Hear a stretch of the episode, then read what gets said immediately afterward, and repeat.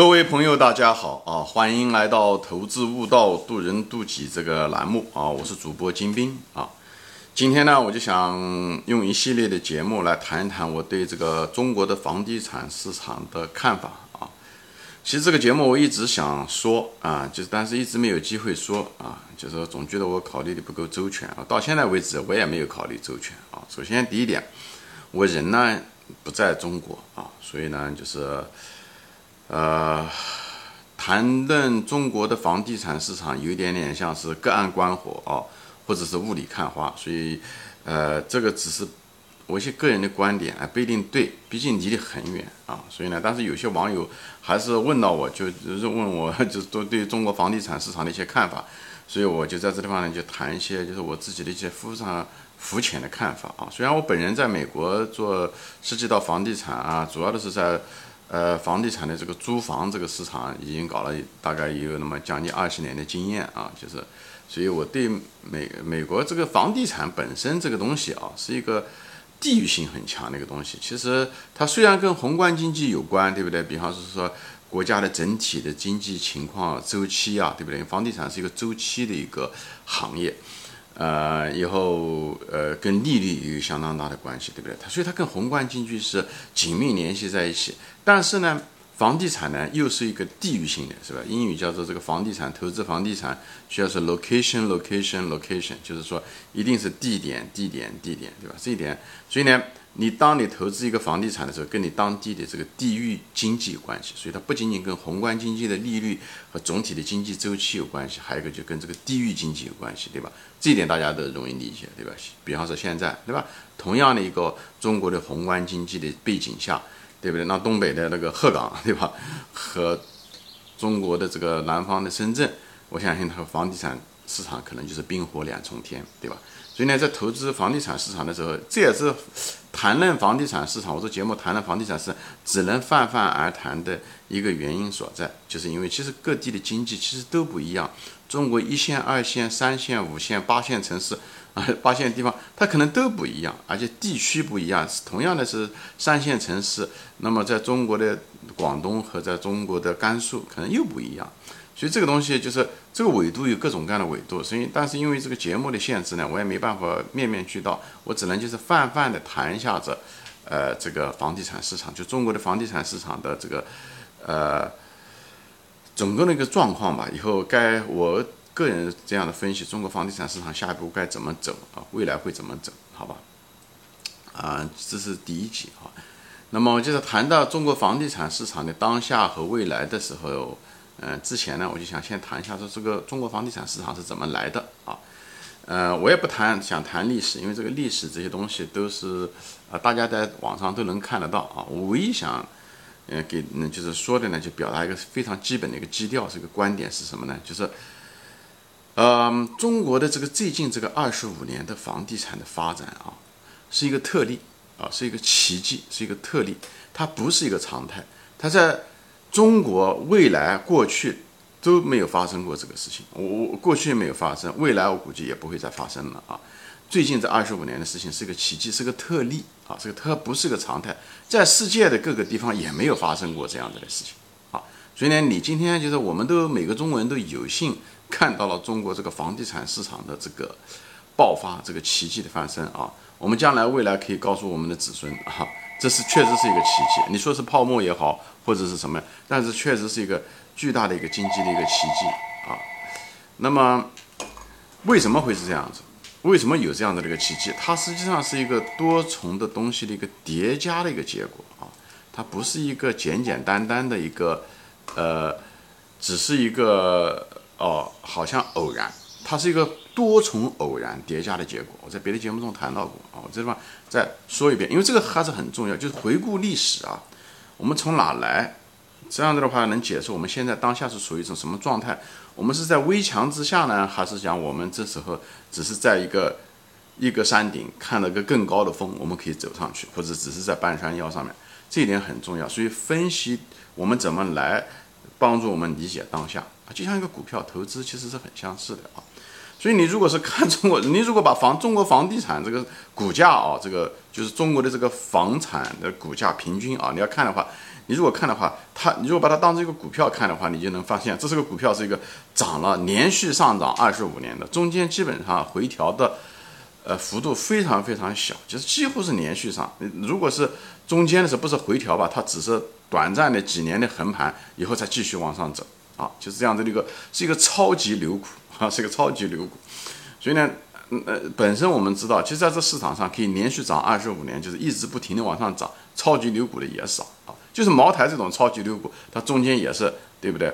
回调了很多次啊，回调的幅度也不小。但是中国房地产市场，你如果看这个走势图的话，那是很吓人的啊。那么为什么会出现这种情况？这种情况是一个非常非常小概率的事情。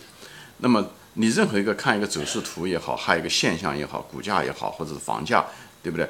中文嗯，我所以我一说这个房价以后将来有问题的时候，很多人说房价一直在涨，没错。你如果只是看股价，它一直在涨。所以呢，你如果画趋势线，它也许一直会涨下去，或者是也许涨的幅度不是很高，对不对？你如果只是看图来猜着下一步的话，那么这就会这个问题。那它后面的股价或者房价，它只是一个表面现象，这个价格是个表面现象，它背后是后面是有一些基本的基本面的一个支撑。这个研究基本面的支撑，它水可以载舟，它水可也可以覆舟。所以呢，我们要必须要分析这个。这不只是看这个船水涨船高，也不能只是看船的高度。我们最主要的是研究的这个水的高度，水是怎么来的，这个才是关键。水会不会落下去，还是水会再继续上涨，这才是关键。所以我们得分析这个水的来源啊。那么中国这个，我们这个船现在涨得很高很高的啊，为什么从那么低的地方能够一直涨上来？这几十年都是这种超级牛股啊，这种出现。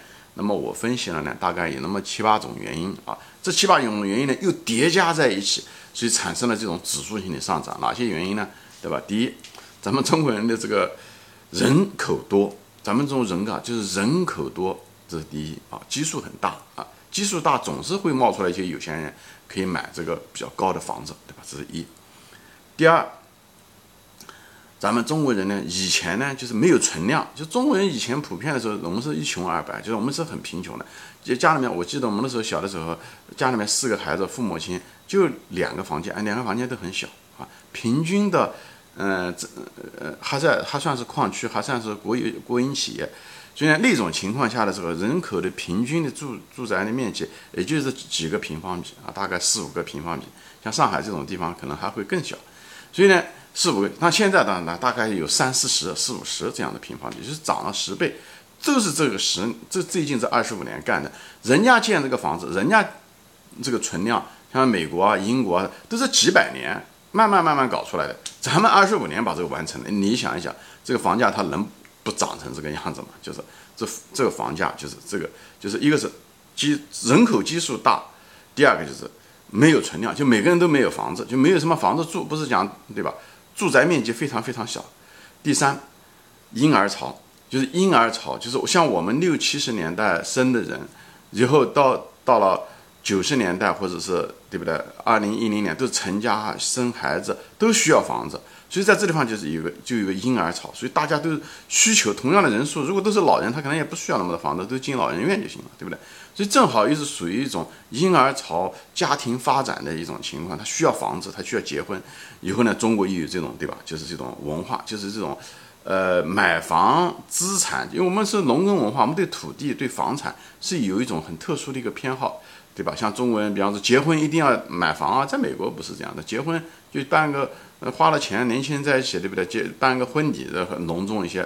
呃，大家很多情况都是租房，马上买了房子，嗯嗯，就是马上就是结婚就是买房，那非常少啊，不多啊，除非家里面条件很好。所以文化又是如此。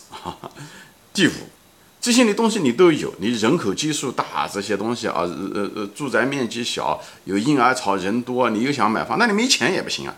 正好这五个，这个也可能是一个非常关键的一个因素，就是中国正好处于改革开放这四十年，特别是在我们在前期的时候，改革开放积累了大量的资源啊，以后把这个出口啊、贸易都打通了以后，进入又加入了世贸组织 WTO，这时候的时候，人均的这个收入啊，都在乘着都涨了，这几十年、四十年下来涨了几十倍啊，几十倍，有的甚至上百倍。那些程序员、计算机的工程师，所以这种情况下的时候，首先这些前面需求、潜在需求都有，以后呢，这一个呢，人均收入又这么多，这增加，所以呢，就具备了这个购买的能力，经济的蓬勃发展，对不对？以后那些有钱人，那些有钱人以前的时候也是像我们一样的，中国以前是共产主义国家，对不对？实实际上是社会主义国家，大家都一样。最后因为发展贫富分化，对不对？最后导致了那些有钱的人变得很有钱。那么中国人又喜欢买房产置地，以后呢，就是哎，这个地方就是买房子，这个跟别的国家，呃，这个特中国的这个房产特点就有一个的，有金融的这种需求，我后面会谈到。所以呢，有钱人有了钱，他如果办企业不赚钱，或者是他觉得应该呃分散一点他的那个投呃那个风险，他就可能就买了这些房产。所以呢，这是中国特别是一线城市或者是一些高级的别墅，相当一大比例的这个房子啊，特别是越高级的别墅，其实那种投资的属性越强，而不是刚性的需求，住房的属性越强。所以在这方面呢，就是所以这些东西就是这么六七种这个叠加在一起啊，人口多。婴儿潮，大家都没嗯住房，所以呢，这个存量少，以后人均嗯那个收入在成指数性的成长，就是因为中国的改革开放以后呢，中国的文化又是喜欢买房而不是租房，对不对？还有是什么呢？就是有钱人，对不对？随着经济改革的开放，有钱人越来越多，所以他们最后花钱来投资房产啊，所以呢又增加了这方面的需求。还有是什么呢？就是一个中国的一个特殊的一个呃东西呢，就是呃。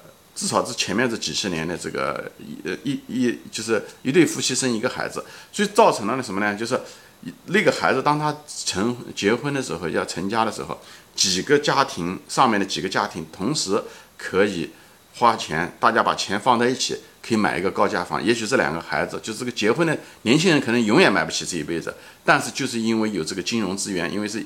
呃，一一一一一一胎制，对不对？所以呢，最后所有的这个大家庭的这个资源都可以倾注他一个人上，买一个他根本本身可能永远付不起的，所以也是推动了房价的嗯上涨。所以这个多重原因，这个在历史上从来没有发生过的。首先，中国这么大的人口的国家就很少，以后中国正好处于改革开放的这个创造了世界的奇迹，也没历史上也没有发生过，而且持续的时间那么长，中国人又非常勤奋，哈。又勤劳又省钱，又会省钱。又中国人 又注重家庭的这个传承。以后呢，奶奶、父亲啊，把所有的钱都搞在一起，帮你付首付，最后都造成了这个我们建立了一个非常高的一个水位啊，就是这么多原因叠加在一起，建了这么高的水位 啊。这个也是这么高的水位，那么未来将来会怎么样？那个是需要我们要需要分析的。这个就是说，你说房价要要涨还是不涨？对不对？要还还能不能继续涨？很简单，你就分析背后的原因就行了，对不对？人口，对吧？前面讲的这些造成了我们从过去怎么来，我们从哪里来，这么多七八种这个叠加的因素，那么这未来会怎么样？你就分析这个七八种这个因素就行了。你就看这个水源是怎么来，你在想这七八种水源会不会继续来，继续流进这个水库，还是讲会流出去？你就分析分析就知道了，对吧？第一，人口，对不对？咱们这个人口基数大，会不会？还会这么大，那不好说。现在人口老龄化等等这些问题，对不对？至少人口不会再怎么增加了，对吧？现在那人口普查都能看得到，对不对？所以这个因素曾经帮我们增长的最大的因素，可能正在消失。第二，婴儿潮，我们婴儿潮跟这个人口是息息相关的，对不对？现在年轻人一个每每一年生的人越来越少，一胎制，哪怕现在放了三胎制，也不一定能够怎么样，因为二胎已经放了五年了，也没见人口增长，对不对？还有现在年轻人都不愿意结婚，啊，年轻人不愿意结婚，以后呢，嗯，结了婚还不愿意生孩子，等等这些东西，这个婴儿潮的这个因素，当年推动我们的，我们六七十年代的那帮婴儿潮，家里面都有四五个孩子的那个时代已经过去了，所以这个第二个因素也没了，存量也没了，对吧？以前的时候家里面，对吧，只有几个平米居住面积，现在每个人都有几十四五十个平米，你不能讲将来还有四五百平米哈，对不对？城市面积就那么大，对不对？所以呢，这个第三个因素也没了，就存量也没了，对不对？还有一个第四个，也是最关键的一个因素，就是人均收入，我们是不是还会再继续往前增加？还是讲我们会掉入所谓的就是收入陷阱，或者说我们跟人家打贸易战也好，或者是呃改革开放会不会继续？这个是最大的一个因素。这个其实是所有的变量中最大的。我们这个东西，你你能把这个东西看准，那那么房价的跌和涨跟这个是息息息相关啊。那么中国人的文化就是结婚是不是还买房，还是结婚租房啊？我不敢说啊。我们这一代人，我们老人可能会上面老人还是想结婚要要租房，但是当我们现在的这个年轻人三十岁、四十岁，等他们做呃对不对？做人家的岳母的时候，做人家的婆婆的时候啊，或者是呃呃岳父的时候，他们还是不是要求他的孩子还是要结婚买房？不一定的，因为现在年轻人现在已经开始。很多人，特别是在一线城市移民，他们已经习惯了那种租房的那种形式，所以以后这种文化会不会变？我相信会变。就像中国的这个养儿防老、多子多福一样的，对不对？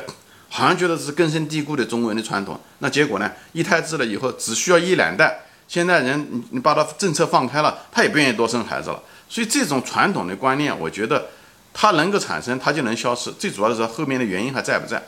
所以我不认为中国的这个。一定要买房，很可能是租房，特别是现在这个人口流动性那么大，农村流到城市，以后从这个城市会会流到那个城市，可能租房更方便，而且租房也便宜。现在房价这么高，租售比对不对？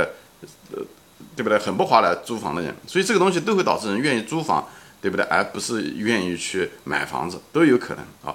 那种，所以等等这东西，还有有钱人的财富。那么如果将来有钱人，国家如果对外汇如果不再管制，有钱人的财富，如果特别是房价跌的时候，这些有钱人是不会把钱放在房价上。他们之所以把钱放到房子上面，因为这房子一直在涨，所以这一个赚钱效应导致人们一直在涨。所以我们能够看到这些所有的因素啊，呃，人口也好，婴儿潮也好，存量也好，人均收入也好，呃，文化的变化是租房还是买房也好。